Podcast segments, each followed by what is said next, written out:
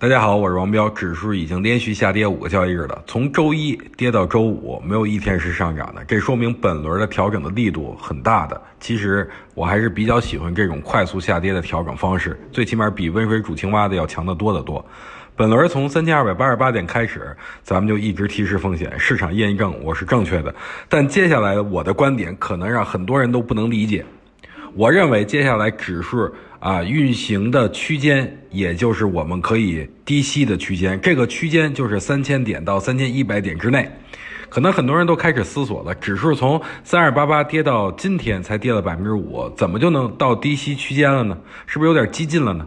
其实我要告诉大家，通过技术形态来看，之前的缺口已经回补了，这个位置只是做日线级别的中枢而已。从二四四零到三二八八，按照严格比来说，只能算是一笔。